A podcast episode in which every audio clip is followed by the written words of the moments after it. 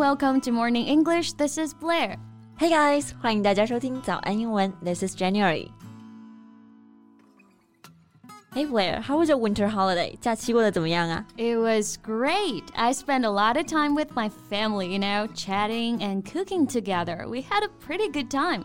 假期主要就是跟家人一起度过的。 That sounds really nice. Yeah, what about you? Well, me too. I was basically spending a lot of time with family watching Winter Olympic Games.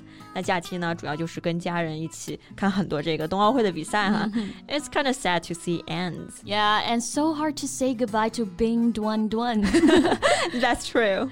what else are you up to recently? Well, other than the Olympics, recently I also read an inspiring story. 那除了看冬奥会之外呢，我最近呢还读到了一个非常励志的故事。Whose story is it? Romola Hodas. She's the oldest child of Marty Hodas, who was the porno king of New York City from the late 60s until 80s. I see. 故事主人公叫做罗莫拉，是不是？嗯，是美国六十年代到八十年代色情大王马蒂·霍达斯的长女。Yeah, and her story is quite inspiring. Hey, how about we talk about her in today's podcast? 那好，在今天的节目当中呢，我们就来聊一聊 Romola Holders 的故事。在节目的开始，给大家送一个福利，今天给大家限量送出十个我们早安英文王牌会员课程的七天免费体验权限，两千多节早安英文会员课程以及每天一场的中外教直播课，通通可以无限畅听。体验链接放在我们本期节目的 show notes 里面了，请大家自行领取，先到先得。So we just mentioned that Romola Hodas is the oldest child of Marty Hodas, who was the porno king of New York City. 对，我们先从他的家庭背景说起啊。The Hodas family emigrated to the United States from Europe. 对他们一家呢，最开始是从欧洲移民到美国。那移民就是用的 emigrate 这个词，e m i g r a t e，表示移居国外。那如果是 immigrate，把开头的字母 e 改成 i m。m，i m m i g r a t e，immigrant 也就是移民的意思。不过方向就不一样了，表示移居入境。对，immigrate and emigrate 要分清啊。那他们一家移居美国之后，生活怎么样呢？ Well, after Martin set foot in Brooklyn, New York, he worked many odd jobs like shining shoes and selling papers to make a living. 啊，其实刚开始生活还是比较艰苦的，对不对？对为了谋生呢，他做了许多的零工，比如说擦鞋啊、卖报纸。那刚刚说到了一个表达啊，make a living 就表示谋生的意思。对，Romola 的爸爸 Martin 他是从底层做起的，白手起家。后来呢，一手创立了他的色情帝国。He single-handedly built New York City's pornography empire. 这里我们学习到一个表达啊，single-handedly，它是一个副词，single 表示单独的意思，hand 是手嘛，所以 single-handed 就是表示凭一己之力，without help from anyone else。对他凭借一己之力创造了纽约的色情帝国。对，pornography 就是色情片的意思啊，音节比较多，我们要注意一下，它的重音呢在第二个音节，pornography，pornography。对，这个单词比较长，可以简称为 porno 或者是 porn。那开头我们说到他爸爸是色情之王，就是 porno king。 Right. So Romola's dad succeeded in the porn business. Yeah. Well, since all of this raked in money, the family lived a luxurious life.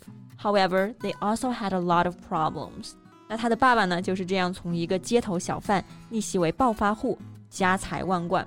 但这一切 却是家中其他人的噩梦。Right. Romola said that they grew up in an abusive household. 对，在罗莫拉的童年时光里呢，打骂、挨骂真的是家常便饭。他的父亲总是找理由羞辱他、虐待他。那刚刚说的这个单词 abusive 就是虐待的意思。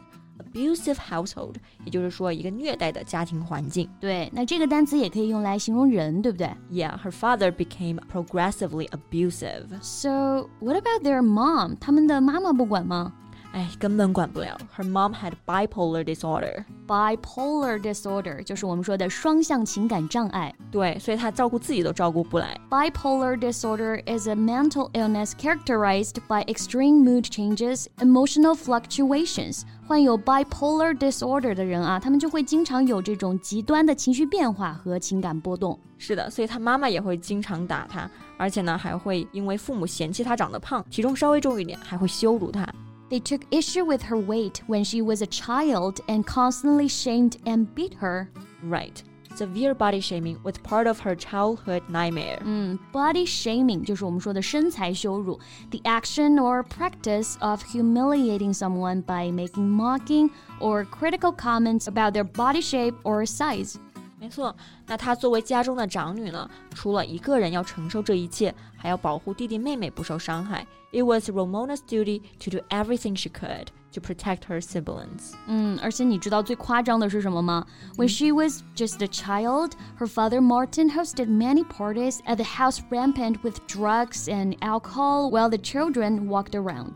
That's just insane. Mm-hmm. So crazy. 对，在 Romola 还是小孩子的时候呢，他的爸爸就在家里啊大肆的举办 party，那到处都是毒品和酒精，小孩子就在这种环境下呢随意的走动。对，rampant 就是表示猖獗、非常严重、到处泛滥的意思。那让酒精还有毒品在家中这么常见，是真的是非常不负责任。那他的弟弟妹妹有一次还误食了掺有大麻的布朗尼蛋糕。That's really dangerous. What kind of parents are capable of doing that? 是的，他们家孩子的成长环境实在是太疯狂了。Growing up in such a crazy environment, Romola and her younger siblings all became addicted to alcohol and drugs at a young age. Addicted 就是我们说的沉迷、上瘾的意思，一般呢跟介词 to 连用，沉迷于酒精，be addicted to alcohol。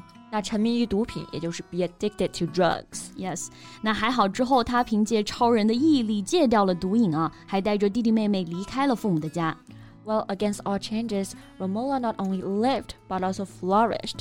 他在这样的成长环境当中顽强的长大了。后来不仅仅将自己治愈了，还用爱去疗愈别人。She became a successful entrepreneur who now devotes her life to helping others。这里我们可以看一个表达啊，devote to 就是表示致力于的意思。对，他又现在致力于帮助他人。She runs Creating Harmony, a program that helps people control their alcohol consumption better. On top of that, it is unimaginable how she managed to carry herself despite all the psychological tortures her father gave her. Yeah, fortunately, she came out stronger and is now consulting and helping others. 那在家中经历了这么多的伤害，却仍然能够从中振作起来，并且治愈他人。 真的是一件非常了不起的事情。嗯，他说的有一句话我很喜欢啊。It's easier to be happy and harder to be miserable. When something bad happens to her, she just does her best to take actions to change it instead of complaining.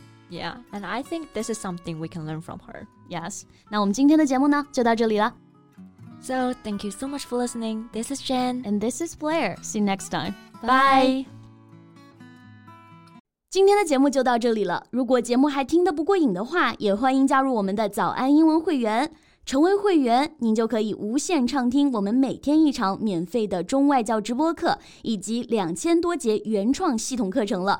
今天我们限量送出十个七天免费试听权限，试听链接放在我们本期节目的 show notes 里了，请大家自行领取，先到先得。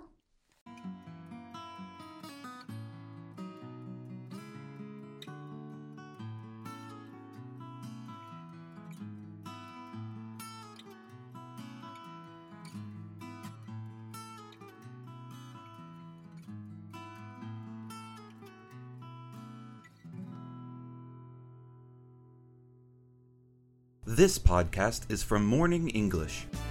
学口语就来早安英文。